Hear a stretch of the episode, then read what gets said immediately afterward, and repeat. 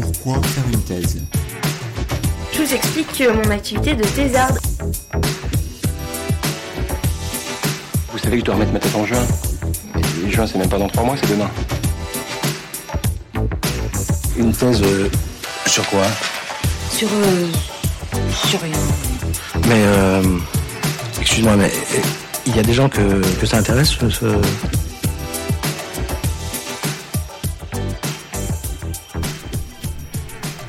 Bonjour, vous écoutez Thésard, le podcast qui fait parler les doctorants et doctorantes en sciences humaines et sociales, produit et réalisé par Marianne Legagneur et Jeanne Perrier. Aujourd'hui, et pour le dernier épisode de la saison, nous vous présentons les résultats d'une enquête quantitative sur les conditions de vie des doctorants et doctorantes d'un laboratoire en sciences sociales. Ce laboratoire, c'est l'IRIS, l'Institut de recherche interdisciplinaire sur les enjeux sociaux, qui est à cheval entre plusieurs organisations universitaires. Dans le jargon, on appelle ça des tutelles. Ce sont les institutions qui nous financent et auxquelles nous sommes attachés. Il y a l'école des hautes études en sciences sociales, le HESS, l'université où moi, Marianne, je suis inscrite en thèse, mais aussi d'autres institutions comme le CNRS, l'INSERM et l'université Sorbonne Paris Nord, anciennement Paris 13.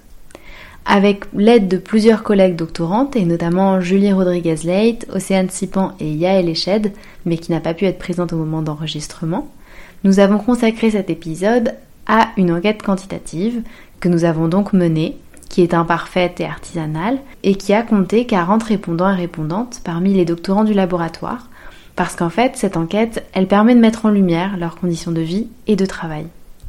Et ici, à Thésarde, on estime que ce sujet est extrêmement important. Récemment, nous échangions via le compte du podcast avec une doctorante. Elle expliquait que dans son laboratoire, il n'y a aucun lieu pour les doctorants et doctorantes, pas même un bureau ou un coin, rien du tout.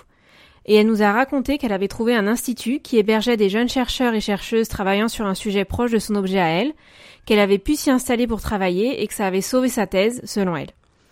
Elle nous a dit, et nous la citons, pendant ma première année, j'ai demandé partout autour de moi où étaient les locaux des doctorants et doctorantes et personne ne savait. Les autres doctorants et doctorantes travaillaient chez elles ou chez eux et ça ne les dérangeait pas, personne ne se posait la question. Du coup, j'ai intériorisé que je n'étais pas normale ou une bonne chercheuse, car je n'y arrivais pas de chez moi, complètement isolée.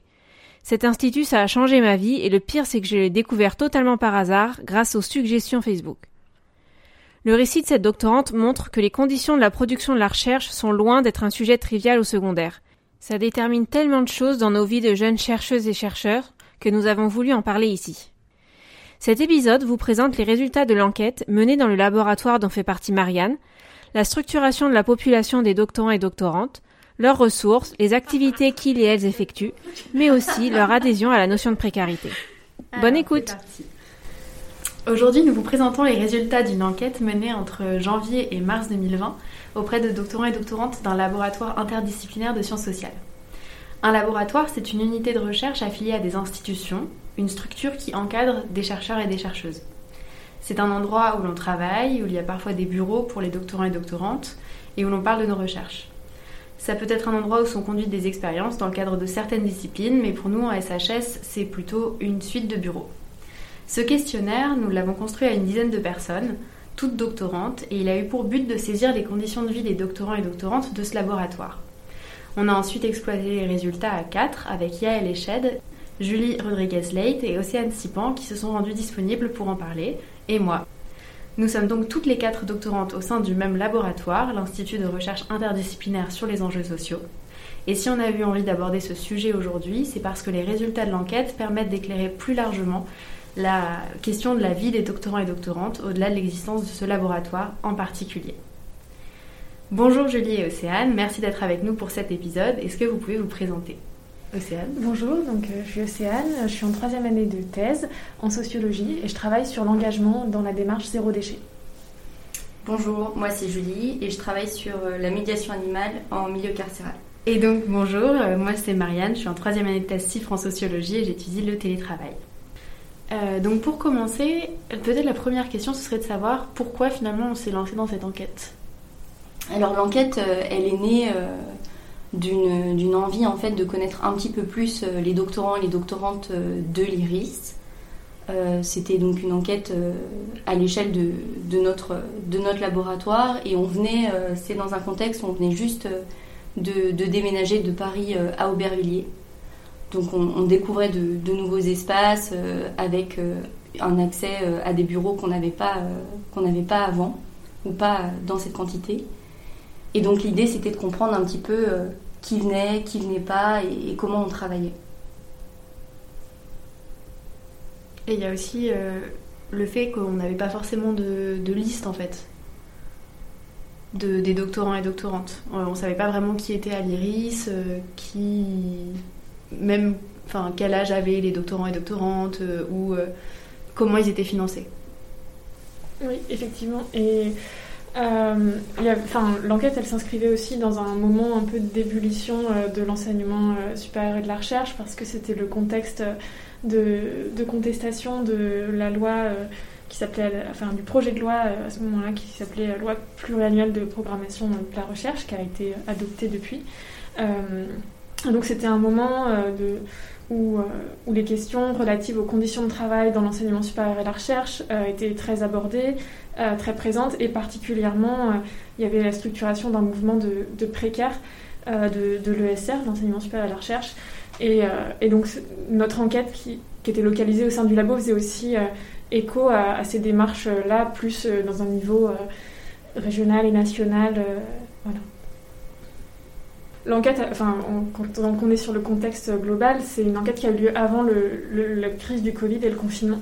Et, on sait que cette crise sanitaire a eu des effets forts sur les doctorants et doctorantes, avec on, y reviendra sans doute, mais des retards euh, dans les paiements euh, qui ont été augmentés, euh, des difficultés pour continuer les activités, que ce soit de recherche ou d'enseignement, etc. donc peut-être pour résumer, un des enjeux de cette enquête, c'était à la fois au sein du laboratoire, notre laboratoire l'IRIS, mais aussi dans un, ça s'inscrivait dans un champ universitaire plus large autour des petites mains de l'ESR qu'il s'agissait de mieux connaître. Mmh. on a notamment beaucoup parlé des fourmis, euh, ceux qui sont tout petits mais qui font tourner la machine de. Euh, donc, ce labo, on l'a étudié d'abord parce que c'est le nôtre, ça semble être une raison euh, suffisante, mais au-delà de ça, pourquoi est-ce que finalement il est intéressant à étudier? Bah Déjà, il faut peut-être recontextualiser un petit peu notre laboratoire donc, dans cette centralité à Paris et qui est plutôt, qui est plutôt un laboratoire avec des doctorants et des doctorantes c'est à discuter, mais il y a une position un petit peu euh, privilégiée. Euh, avec euh, beaucoup de doctorants et doctorantes qui sont aussi affiliés à, l'EHESS et en tout cas la renommée qu'elle a et qu'elle a eue et dont elle bénéficie toujours. Et donc avec d'autres labos plutôt enfin, hors Paris, etc. Mmh.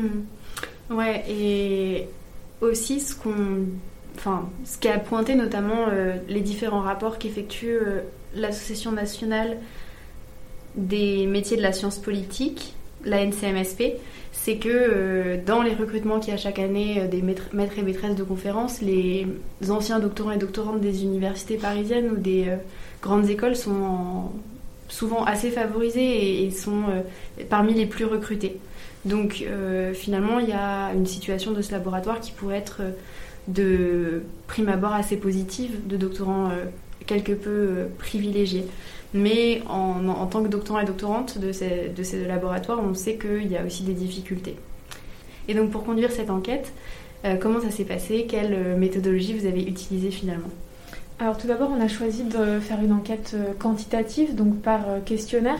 Euh, c'était lié à plusieurs raisons. Le fait que euh, on est dans un milieu d'interconnaissance, donc euh, faire des entretiens c'était peut-être plus compliqué.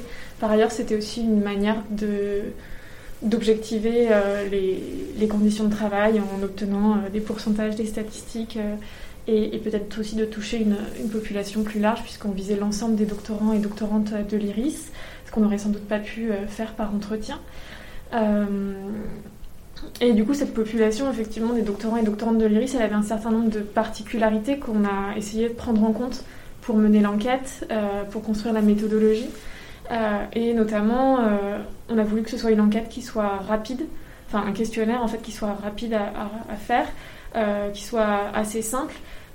D'une part parce que c'était nous qui allions le traiter enfin, par la suite et que on a nos thèses et tout un tas d'activités à côté à mener. Et par ailleurs, parce que les autres doctorants et doctorantes sont dans la même situation et que répondre à un questionnaire, fallait pas que ça leur prenne trop de temps. Donc ça a restreint les thèmes abordés. On s'est concentré sur la durée de la thèse, les questions de, financement de cette thèse, les revenus des doctorants et doctorantes, euh, leurs différentes ressources, leur lieu de vie, euh, lieu de travail et euh, les différentes activités liées à la recherche qu'ils et elles pouvaient avoir. Aujourd'hui, on est, on est trois à parler de cette enquête, mais au départ, on était dix enquêteurs et, enquêtrices. Donc, on a décidé, comme Océane vient de le dire, d'utiliser un questionnaire qu'on a passé en fait par mail euh, puisque euh, on n'était pas tous euh, au même endroit, qu'il y a des personnes qui vivent en dehors de la région parisienne. Et, pour avoir plus de réponses, on a décidé de, se répartir un certain nombre de mails à envoyer pour contacter directement en fait les doctorants et doctorantes. C'était sympa ce moment-là puisque puisque les personnes nous répondaient qu'elles étaient contentes qu'on pose des questions il y a eu des remerciements et puis ça a créé un peu plus de liens à ce moment-là euh, aussi. Et donc, euh, sur euh, environ 80 doctorants, doctorantes qui ont été contactés, on a eu 43 répondants, ce qui nous semble plutôt pas mal. On était assez satisfaits et satisfaites d'avoir autant de réponses. Mmh, ouais, parce que en fait, au départ, c'est quand même une population qui est relativement peu saisissable. Euh, s'il y a 80 doctorants et doctorantes qu'on a contactés, en réalité, on ne les connaît pas du tout euh, toutes et tous. Euh, et c'est aussi un biais éventuel de cette enquête par questionnaire, malgré la passation qu'on a essayé de faire au plus proche pour saisir vraiment tout le monde, c'est qu'on risque d'avoir saisi aussi que les personnes les plus intégrées au laboratoire. Et de, que les, du coup de tête 37 personnes qui n'ont pas répondu soient celles qui finalement soient le plus éloignées. Euh, donc le questionnaire et ses résultats, ils permettent d'avoir une idée de qui sont les doctorants et doctorantes de ce laboratoire. Euh, du coup, c'est quoi finalement les caractéristiques saillantes de, la de cette population-là? Alors la population, dont je fais partie, les trois parties. Euh, donc il y a plus de, femmes que, que d'hommes. Il y a environ deux tiers de femmes pour un tiers d'hommes. Euh, dans notre population, il y a eu aussi euh, principalement les répondants étaient de nationalité française. Il y a seulement 5 répondants et répondantes qui ne sont pas de nationalité française. Euh, la grande majorité, là on est à 76%, qui vivent majoritairement en Île-de-France. Et parmi les répondants et répondantes, il y a environ 20% qui ont des enfants. Après, du point de vue de qui sont les doctorants, enfin d'où ils sont dans la thèse pour, euh, qui ont répondu. Euh, parmi les répondants et répondantes, 45% euh, étaient entre la première année et la troisième année de doctorat, 35% entre la quatrième et la sixième année, et 20% étaient au-delà de, la sixième année de thèse. un des, résultats de l'enquête, c'était qu'on a constaté que les femmes mettaient plus de temps à faire leur thèse et qu'il y avait un net décrochage entre la répartition euh, des hommes et des femmes à partir de la, sixième année, où les femmes étaient alors beaucoup plus euh, enfin, surreprésentées euh, par rapport aux, hommes. et parmi, enfin, concernant les, financements, parmi les répondants et répondantes, deux tiers avaient actuellement ou avaient eu par le passé un contrat doctoral et un tiers des répondants n'avaient jamais eu de contrat doctoral et donc n'avaient pas été financés pour leurs travaux de, recherche par un, financement euh, spécifique. Hum, juste pour faire une petite précision du coup, euh, mais même si les auditeurs et auditrices du podcast le sauront, c'est que euh, dans beaucoup de disciplines, c'est obligatoire d'avoir un contrat de doctoral pour faire une thèse. On ne peut pas s'inscrire en thèse si on n'est pas financé. C'est pas le cas dans la majorité des disciplines des sciences humaines et sociales.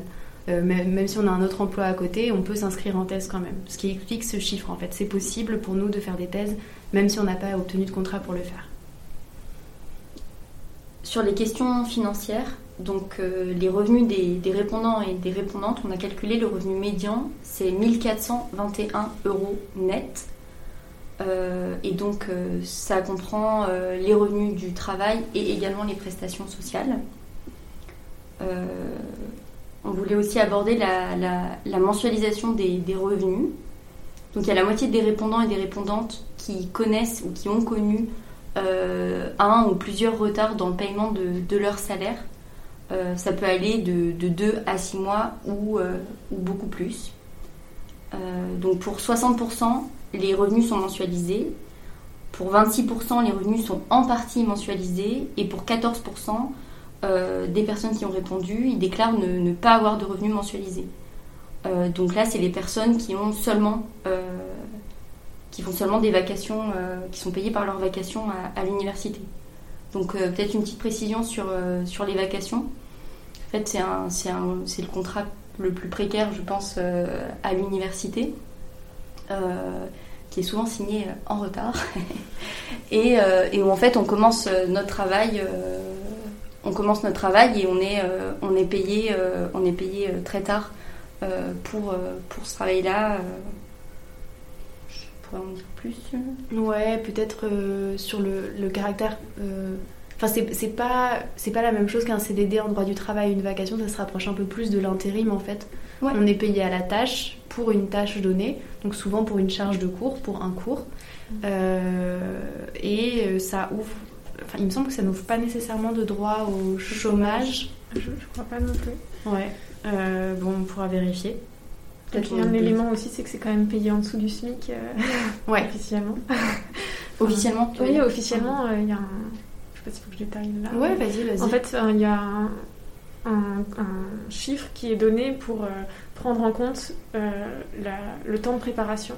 Euh, des heures de cours. Donc, euh, pour chaque heure passée devant les étudiants et étudiantes, euh, je crois que c'est considéré comme 4,2 heures de travail. C'est un chiffre qui est établi par le ministère de l'Enseignement supérieur et de la Recherche. et en fait, quand on divise le prix qu'on est payé pour une, une, heure en face des étudiants en vacation par ce chiffre de 4,2 heures, on arrive à un salaire horaire qui est inférieur de 30 centimes, je crois, par heure euh, au SMIC. Mmh. Oui, parce, que euh, le, le, coût des vacations, enfin la rémunération des vacations n'a pas été revalorisée au mmh. même rythme que le SMIC, voire n'a peut-être pas été revalorisée. Et donc euh, il y a eu ce, décrochage qui fait que une grande partie des enseignants à la fac est payée sous le SMIC et en retard, comme tu mmh. l'as dit tout à l'heure. Ouais, parce que c'est environ 41 euros l'heure de TD. Ouais. Euh, brut. Brut, ouais.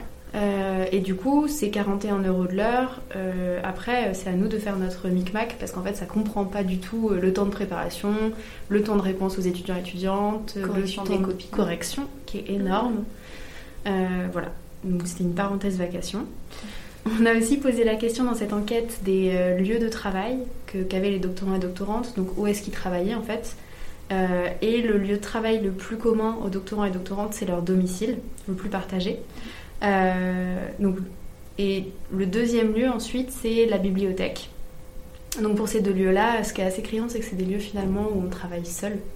Euh, la bibliothèque, c'est souvent un environnement assez silencieux. Et en troisième position vient seulement le, laboratoire.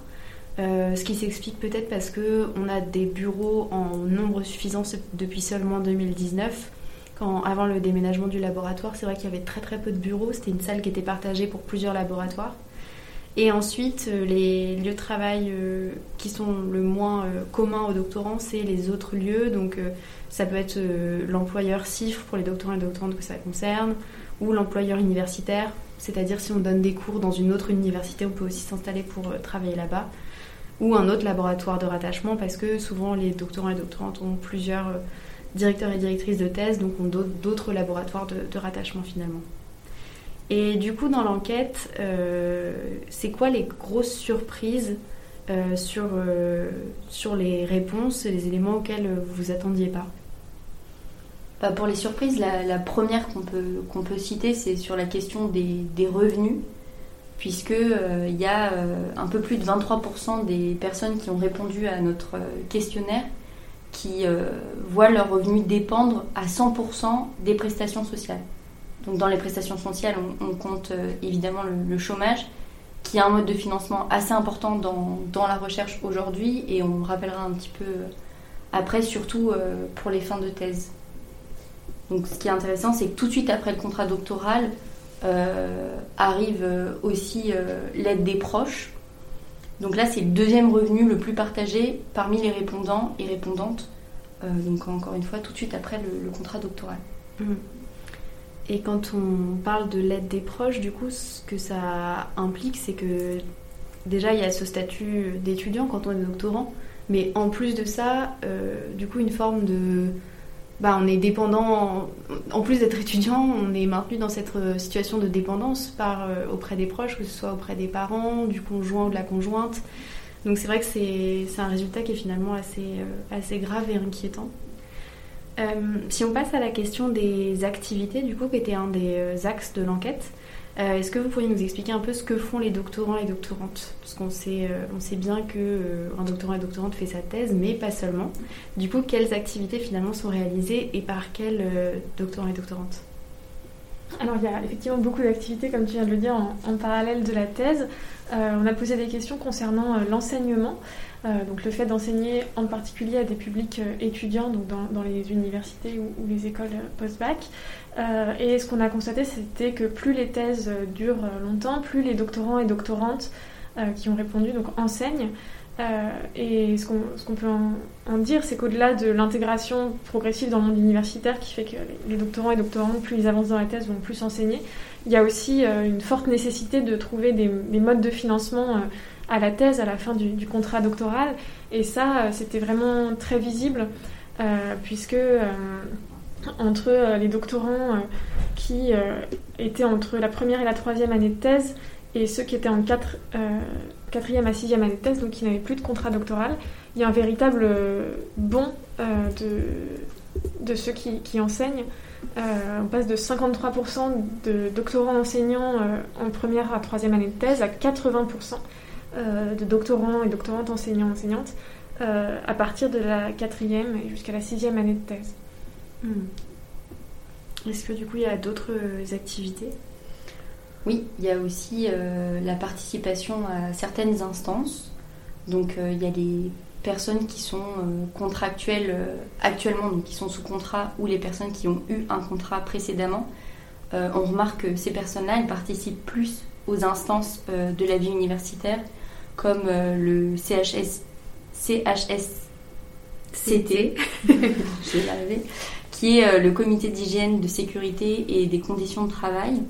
Il y a aussi euh, le conseil de laboratoire, le conseil scientifique, qui sont en fait des organes où sont prises des décisions au sein du laboratoire, que ce soit des décisions administratives, financières, des politiques scientifiques, etc.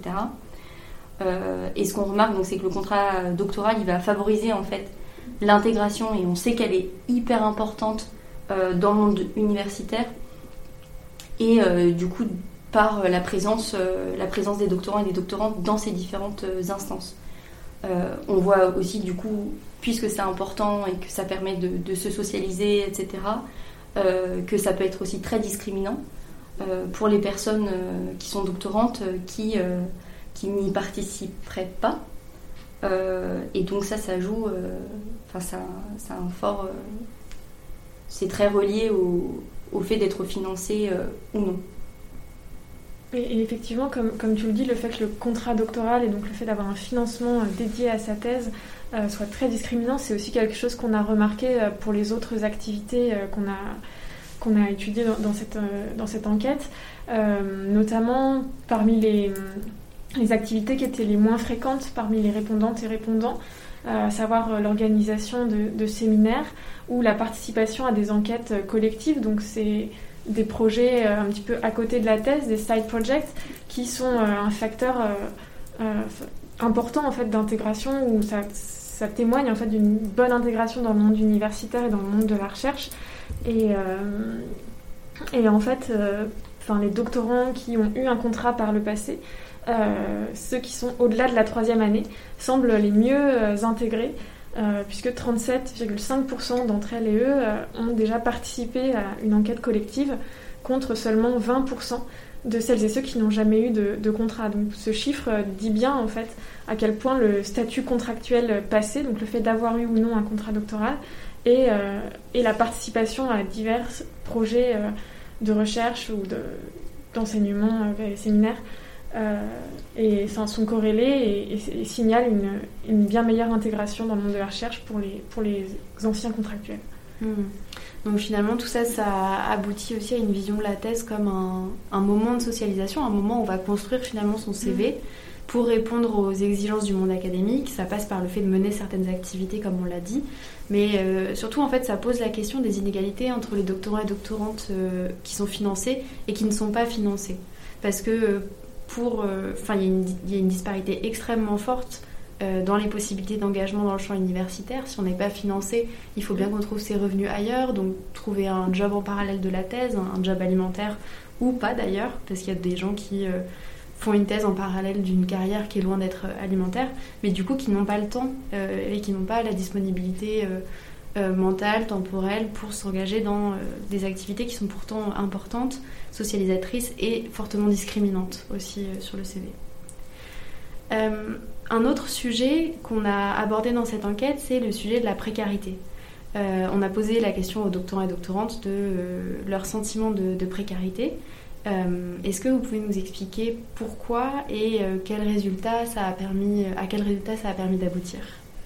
Alors, euh, effectivement, c'était une question qui a été posée à la toute fin du questionnaire et c'est une question qui, je pense, est très liée au contexte de lutte contre la LPPR puisque c'était un contexte où on réfléchissait beaucoup à, la, à, la, notion de précarité, à la, précarité dans, dans l'enseignement supérieur et la recherche et il y avait des collectifs de précaires euh, qui se sont montés euh, à différentes échelles dans des universités, à, des échelles régionales, des rencontres également nationales de, collectifs de précaires de l'ESR. Euh, et donc, on a voulu reprendre ce terme de précarité sans pour autant aller dans tous les débats qui peuvent exister autour et se demander quels étaient les déterminants de, de, cette précarité ressentie. et donc, on a posé la question te considères-tu comme précaire? euh, et parmi les répondants et répondantes euh, à, l'enquête, 63% euh, se considéraient comme précaires, 26% ne se considéraient pas comme précaires, 9% ne savaient pas et 2% ne souhaitaient pas répondre.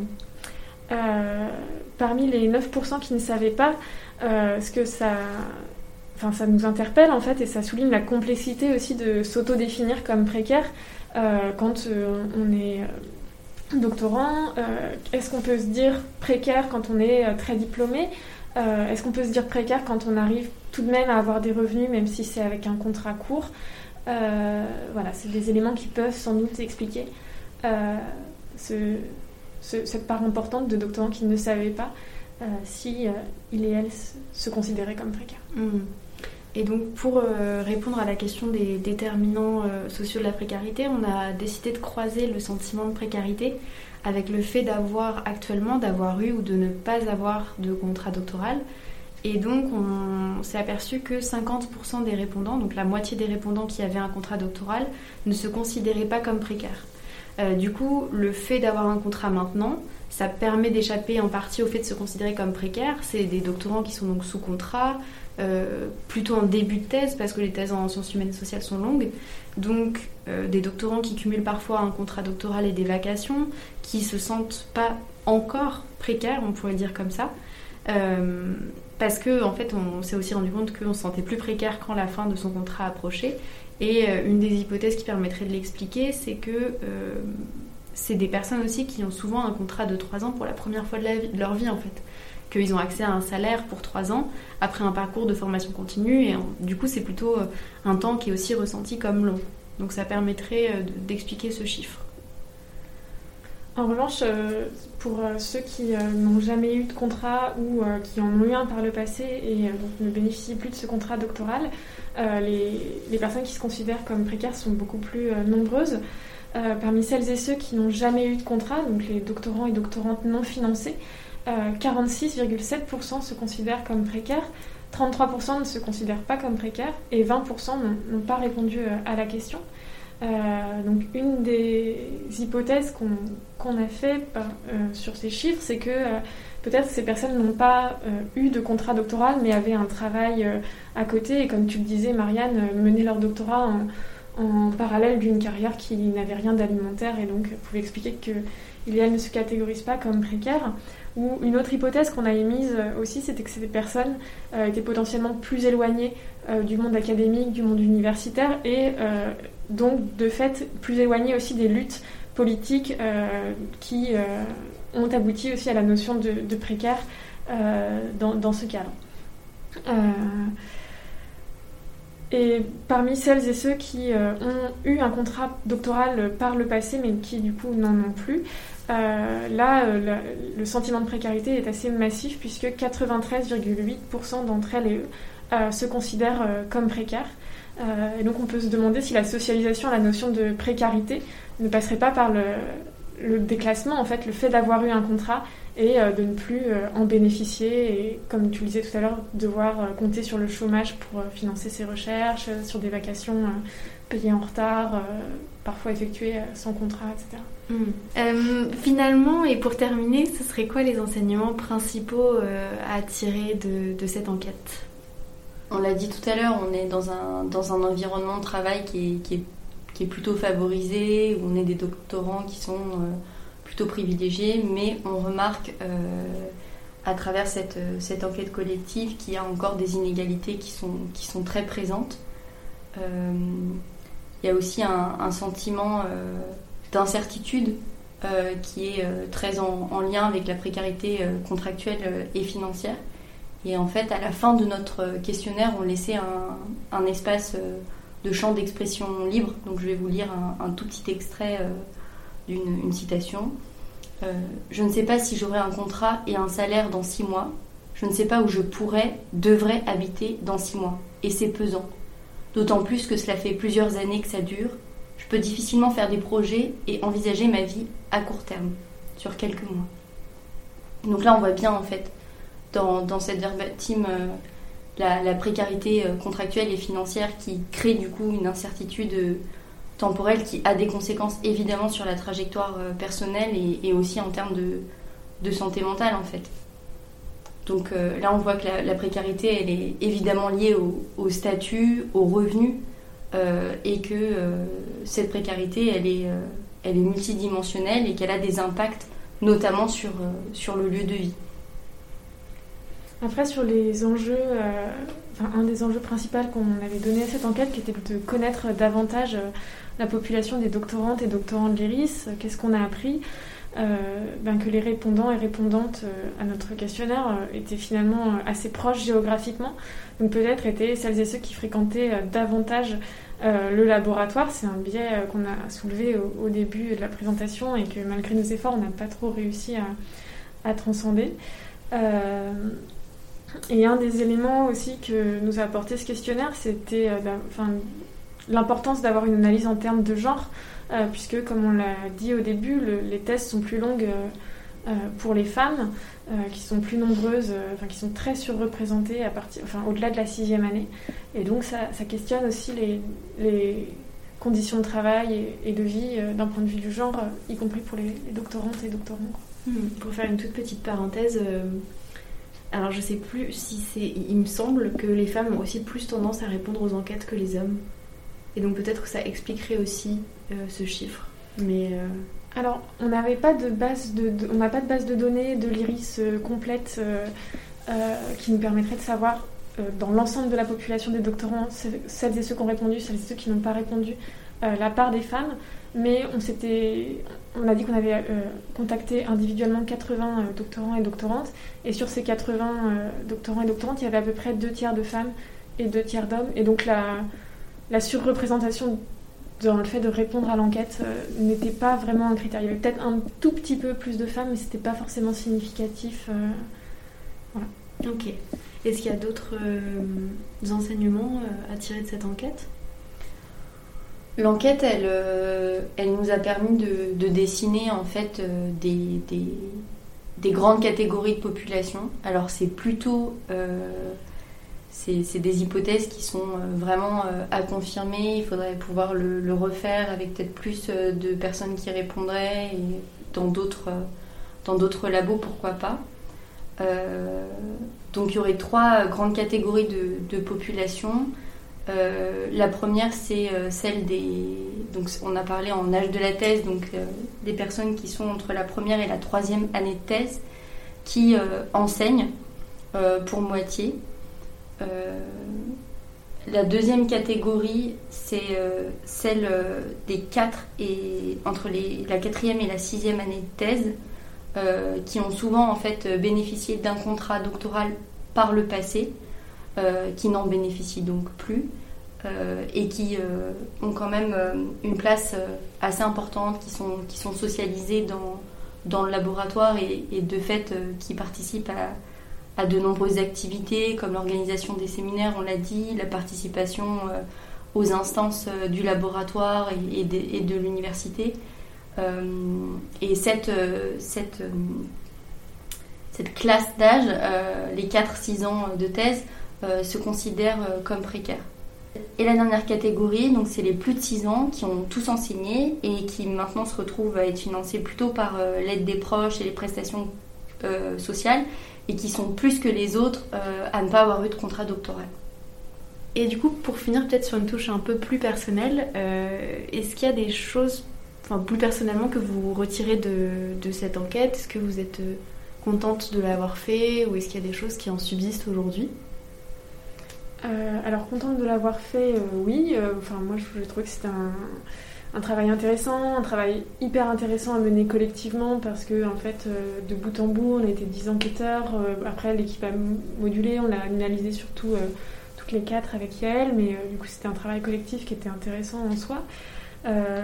personnellement aussi, moi ça m'a apporté une meilleure connaissance des doctorants, doctorantes, plein de questions, questionnements aussi parce qu'avec des des chiffres, des pourcentages qui étaient parfois contre-intuitifs ou surprenants, donc ça, serait vraiment intéressant d'avoir plus d'enquêtes en fait sur, euh, sur les populations de doctorants et doctorantes.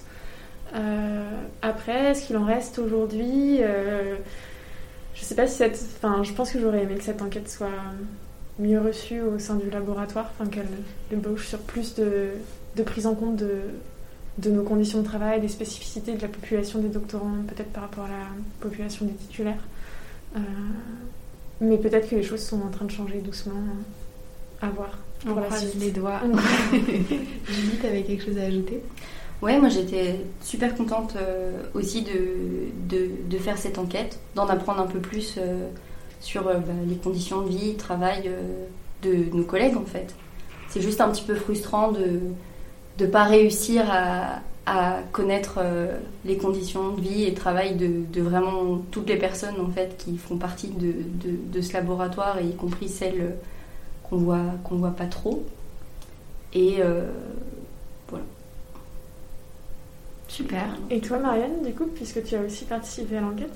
Euh, bah, moi je suis contente de lui donner un peu une nouvelle vie en faisant cet épisode ensemble aujourd'hui et peut-être que quelque chose à ajouter maintenant et qu'on n'a pas dit euh, tout à l'heure, c'est que euh, on disait que le laboratoire était euh, peut-être un laboratoire plus favorisé que les autres, et peut-être que nous aussi on est des, des, doctorantes qui avons pris cette enquête en charge, qui sont plus favorisées que les autres. on est toutes les trois sous contrat, donc vous avez toutes les trois un contrat mm. doctoral. Moi, je suis rémunérée en CIFRE, aussi très engagée dans le laboratoire. toutes les deux, vous êtes représentantes des doctorants et doctorantes. Moi, j'ai animé pendant deux ans euh, l'atelier des doctorants et doctorantes du laboratoire. Donc, histoire d'objectiver un peu les conditions de production de cette enquête, c'est vrai que bah, elle a été prise en charge par aussi les personnes les plus investies euh, dans, ce, dans cette unité de recherche. Bah, merci beaucoup en tout cas de vous être rendu disponible et puis euh, à bientôt. Merci à toi. Merci d'avoir écouté Thésard jusqu'ici. Merci beaucoup pour votre accueil, vos mots, votre soutien durant toute l'année qui vient de s'écouler.